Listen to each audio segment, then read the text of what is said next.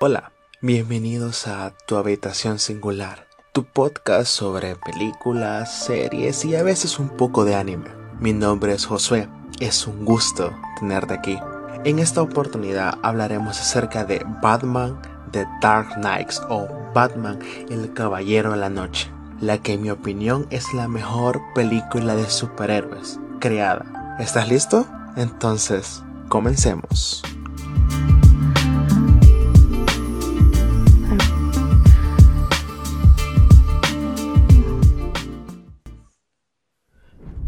Vive lo suficiente para convertirte en un villano o muere siendo un héroe. Es quizás la frase que más me ha marcado en mi vida.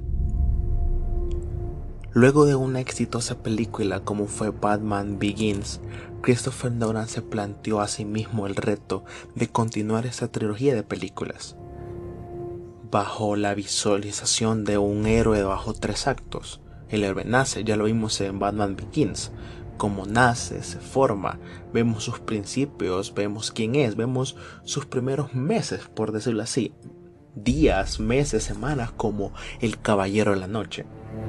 Batman se nos presenta como el perfecto, no héroe, sino lo que la ciudad necesita, llámenlo justiciero, llámenlo vengador, llámenlo ciudadano que toma la justicia por sus manos, llámenlo un golpeador o lo que quieran verlo, es lo que la ciudad necesitaba.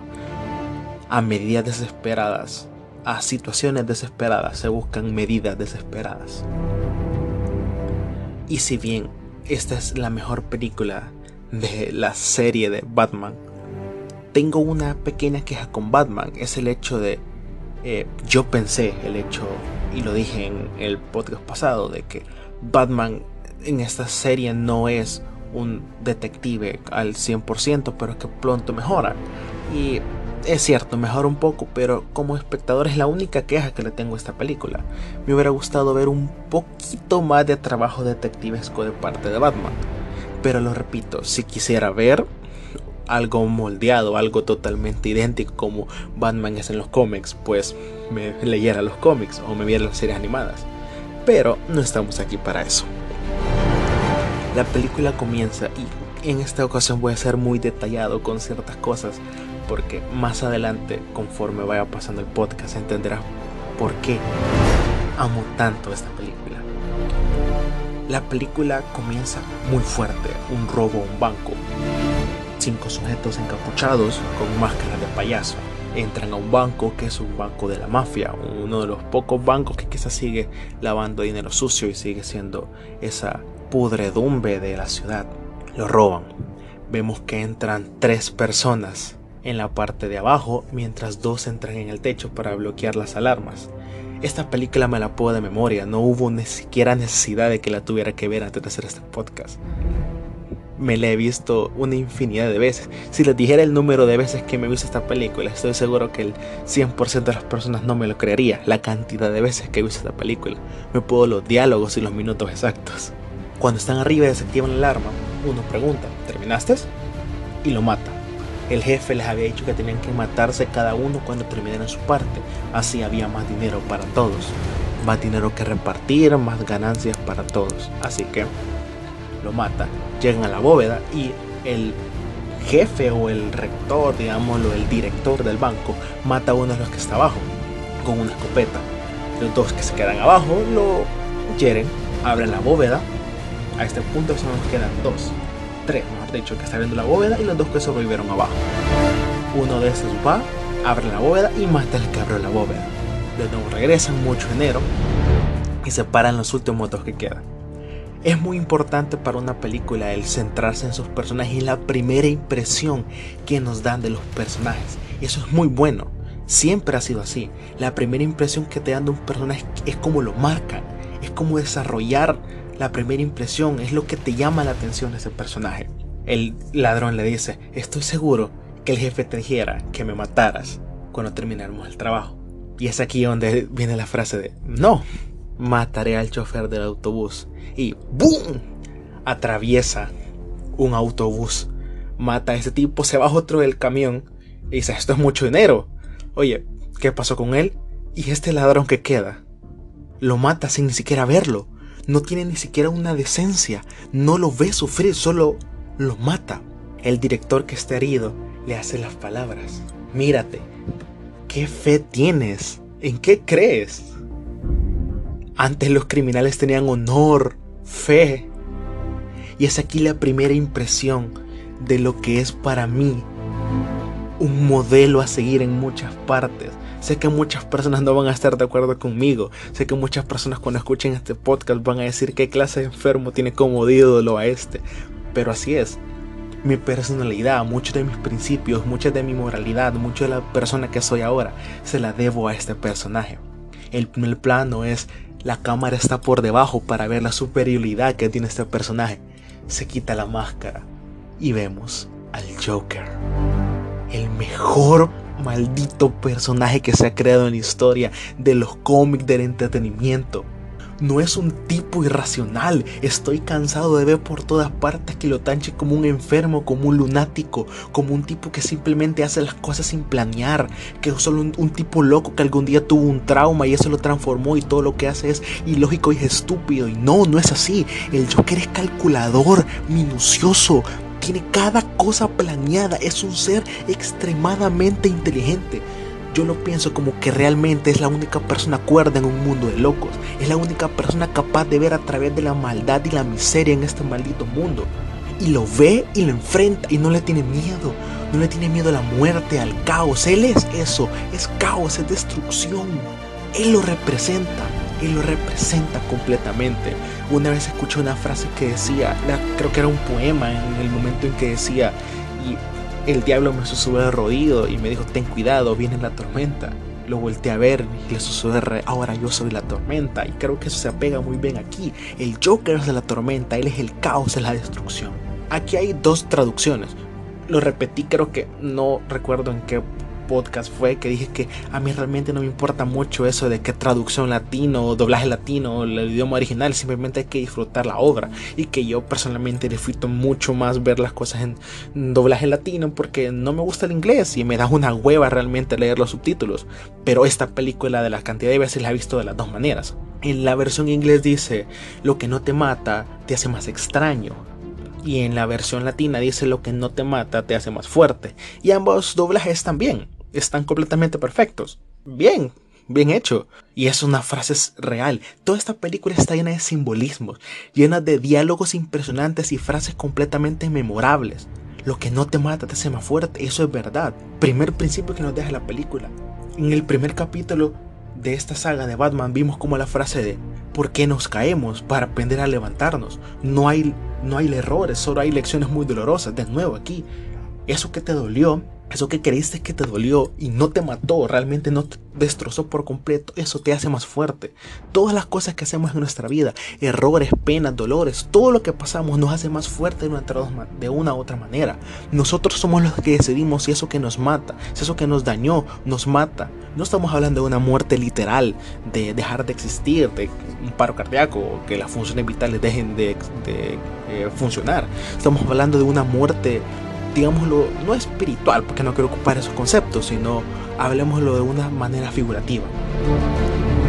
Al principio Batman, después de este robo, de haber robado cientos y cientos, unos cuantos millones, un monto menor, unos 60 millones de la mafia, Batman no le presta atención al Joker porque Batman es, comete su primer error, creer que todos los villanos son iguales, creer que toda la maldad es igual, creer que todas las personas son iguales, que todas los motiva lo mismo. Batman cree que solo el criminales motivados por el dinero. Batman tiene esa mentalidad de que todos los villanos o todos los malos son unidimensionales, tienen razones vanas, pero hay personas en esta vida que simplemente quieren ver el mundo arder. Luego, poco tiempo después, tenemos la introducción ya de Joker como personaje. Tenemos al grupo de los mafiosos reunidos por completo. Llega él con una mítica risa y yo creí que mis chistes eran malos. Aquí nos presentan que el Joker, si bien no es un hombre de pelea, porque no lo es, el de Joker o el Joker no es alguien que se encargue de pelear, no es alguien que esté dispuesto a un combate físico. Realmente en raras ocasiones él tiene una gran condición física, él es un hombre más de mentalidad, de juego, de estrategia, de golpearte por la espalda y luego jugar tu juego contigo, pero aquí nos demuestra que aunque no es un hombre de pelea, tiene la capacidad de aturdir a ciertas personas. Se sienta ahí y les da un discurso a todos que los hace pensar, porque él es la única persona que ve realmente lo que está pasando. Todos en esa mesa se creen grandes mafiosos, se creen que tienen a la policía en sus manos, creen que tienen toda Gótica controlada, pero ya ninguno de ellos hace trato de noche. Todos ellos tienen miedo a salir por la oscuridad, se reúnen en lugares con mucha luz y a plena luz del día. Porque Batman se convirtió en un símbolo. Batman se convirtió en lo que ellos temían. Se convirtió en un signo de esperanza para las personas. Porque cuando las personas en Ciudad Gótica ven la señal de Batman en el cielo, temen. Si es un malo, teme. Si es una persona inocente, siente fe y esperanza que hay alguien que lo está cuidando. Y es el único que se da cuenta de eso. ¿Y cómo acabamos con el problema? Es simple hay que asesinar a Batman. Y si es tan fácil, ¿por qué el Joker no lo había hecho? Si eres bueno en algo, jamás lo haces gratis. Muchas personas malinterpretan esta frase el hecho de, ah, entonces lo único que le motiva es el dinero. No, no es así. Cuando eres bueno en algo, jamás lo haces gratis. Tú no vendes quién eres, no vendes el talento que tienes y no todo tiene que ser necesariamente por dinero. Puede ser fama, prestigio o tus metas, metas. Nada en esta vida es gratis y si eres bueno en algo, jamás lo hagas gratis, jamás hagas algo simplemente porque debes hacerlo, siempre debes ganar algo, siempre hay algo que ganar. Si no buscas ganar nada, ¿por qué hacer las cosas? Se retira porque aparentemente no es algo digno para todos ellos porque él es diferente. Tiene cicatrices en su cara, usa maquillaje militar, se viste desalineadamente, tiene el pelo verde, tiene un extraño tic en la boca de lamerse los labios, las cicatrices son asquerosas, parece un monstruo. Pero no es un monstruo, es la única persona que ve el miedo en sus caras.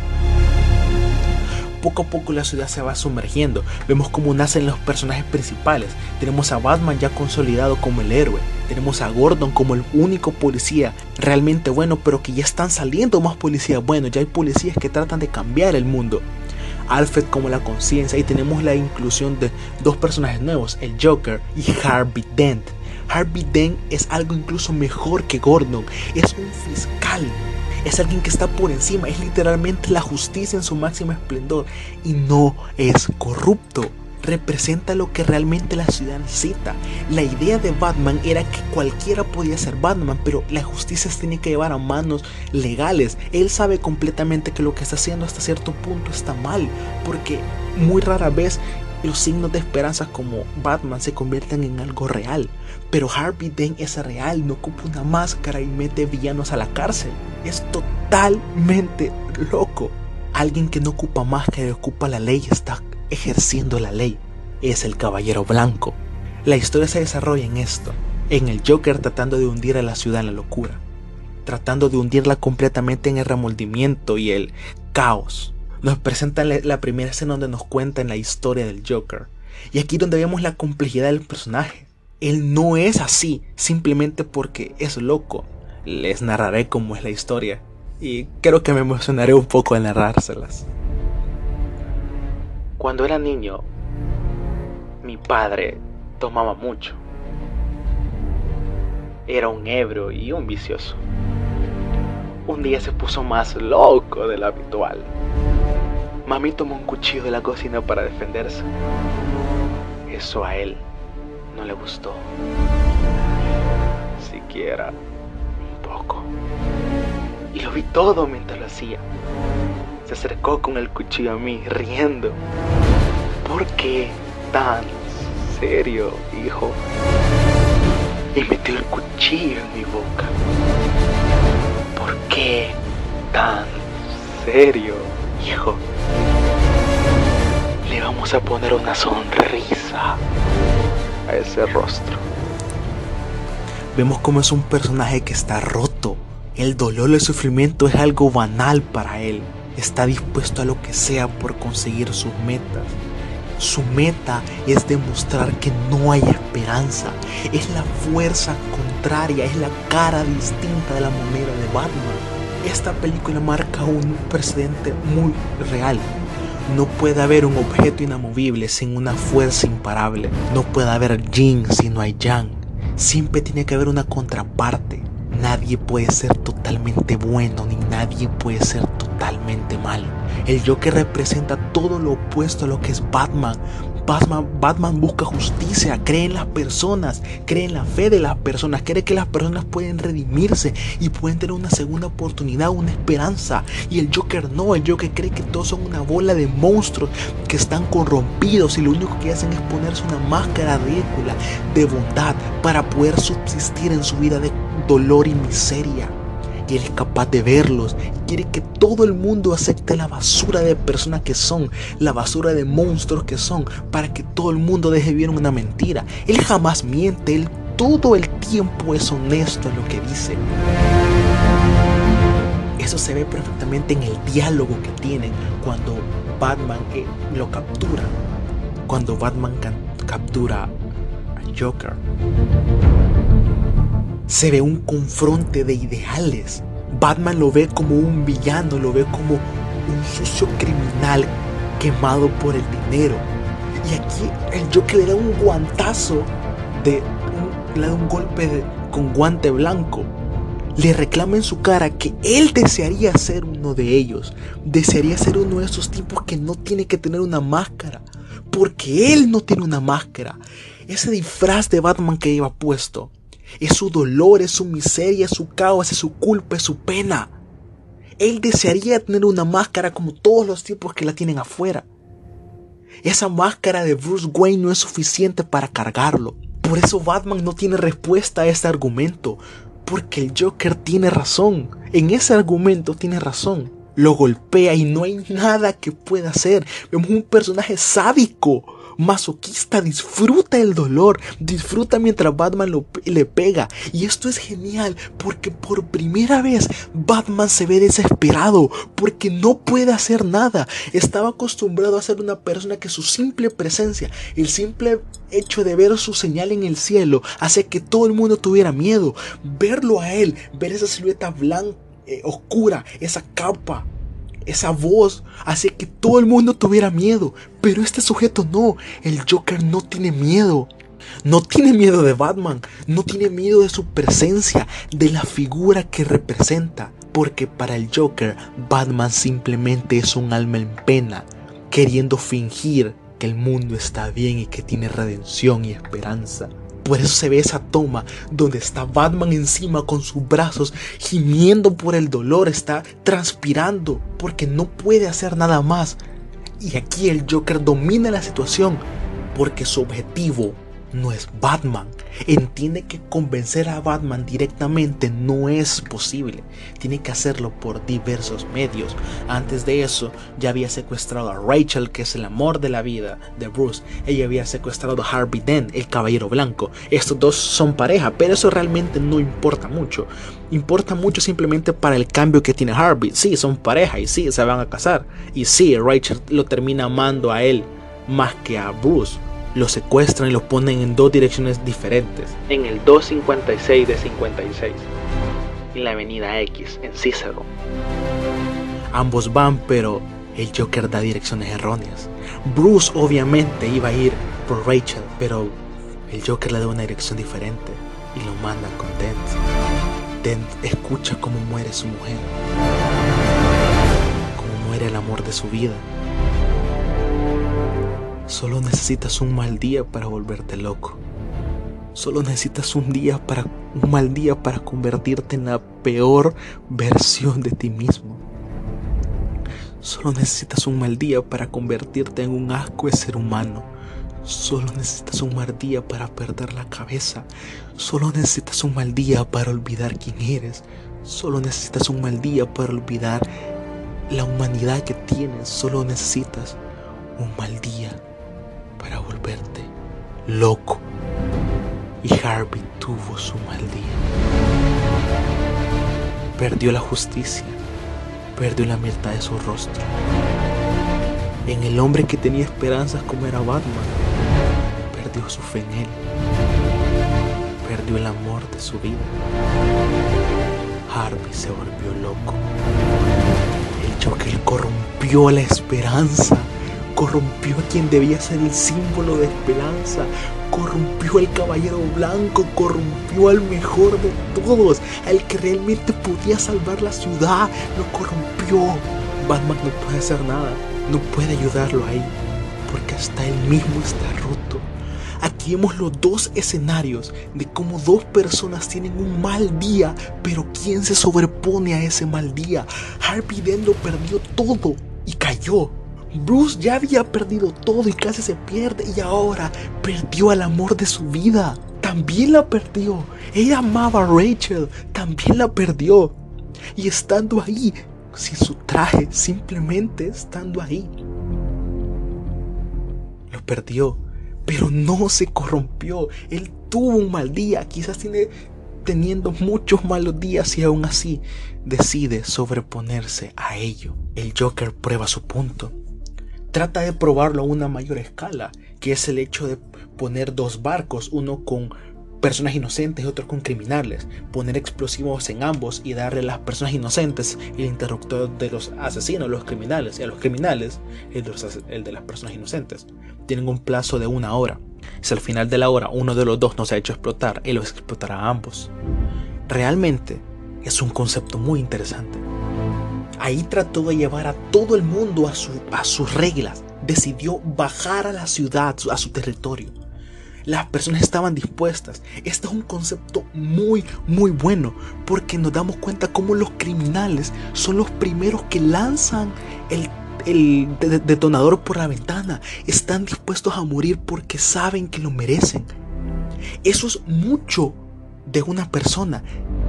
A pesar que son asesinos, a pesar que son malas personas, están dispuestas porque entienden lo que son fueron los primeros en que se dieron cuenta que tenían más humanidad que el otro barco. El otro barco estuvo a punto de hacerlo, pero tampoco tuvieron porque no en todas las personas está el matar, no en todas las personas está el asesinar. Batman lo logra detener al Joker, lo tira y puede dejarlo morir. El mundo sería mejor sin el Joker. Batman sabe que el Joker puede escapar, se va a liberar de la prisión, se va a liberar del manicomio, de Arkham, de donde sea. El mundo sería mejor sin el Joker. Y el Joker está feliz porque mientras cae sabe que si él muere le ganó la batalla final. Porque si Batman no lo salva, entonces se rinde. Una persona no puede tener esperanza, no puede ser remordida. Entonces si hay un ser humano que no puede tener esperanza, que no tiene redención, pueden haber dos, tres, cuatro, una ciudad entera. Entonces ¿cuál es el propósito de Batman? ¿Dónde está ese símbolo de justicia? Por eso cuando cae se ríe el hecho de estoy a punto de ganar unos metros más y le gano la batalla, gano el juego. Pero Batman no lo mata. Lo deja colgado para que lo lleven preso. Pero el Joker como un buen jugador tiene una par de haces bajo la manga. Quizás perdió la batalla, pero ganó la guerra. Corrompió a Harvey. Agarró al mejor de todos y lo volvió lo peor. Harvey cometió tres asesinatos secuestro e intento de asesinato a menores de edad. Está corrompido creyendo que es quien lleva la justicia, dejando todo un 50-50 con su moneda de la suerte. Batman venció al Joker, sí, pero al final de todo Harvey muere. Nadie sabe de esto, los únicos que saben de la, el deschongue, el desmadre completo que armó Harvey son Gordon y Batman, nadie más. Así que Batman tomó una decisión. Él mató a Harvey. Él mató a los policías que mató a Harvey él secuestró a Harvey, decide caer. Por voluntad propia, Batman cae. Y cae por el bien de su ciudad, porque Harvey representa la esperanza del mundo, de la ciudad. Si la gente ve que una persona sin máscara, un representante de la justicia hace el bien, todas las y realmente genera un cambio, realmente la ciudad cambia. Después hay un post Harvey Dent. Hay un antes y un después de Harvey Dent. La ley Dent cambia mucho y hace más segura la ciudad. Pero el Joker ganó. Quiero que entiendan ese significado. El villano ganó el Joker ganó, corrompió a Harvey y derrotó a Batman. Batman dejó de ser el símbolo de la esperanza para la ciudad, lo que tanto él trabajó en toda una película anterior, por lo que entrenó durante 6, 7, 8 años. Lo pierde. Lo pierde y cae. Jamás fue un héroe. Fue un caballero que decidió sacrificar su dignidad, su honor, su prestigio. No sacrificó sus principios, se sacrificó él como ser humano para que su ciudad viva. El Joker ganó. El Joker ganó. Y así termina Batman The Dark Knights. El héroe caído y el mejor héroe, el mejor supervillano, perdón, el Joker, gana. Y así termina Batman The Dark Knight.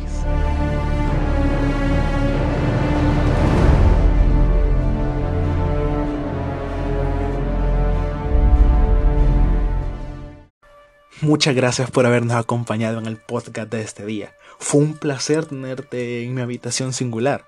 Espero que te haya gustado. Si es así, por favor comparte este podcast con tus amigos, tu familia o con quien sea. Que esta comunidad de personas que amamos el cine pueda crecer. Puedes seguirme en mi Instagram en arroba habitación-singular. Y puedes también seguirnos y suscribirte a nuestro canal de YouTube donde estará este mismo podcast, Una Habitación Singular. Fue un placer tenerte aquí y nos vemos la próxima semana.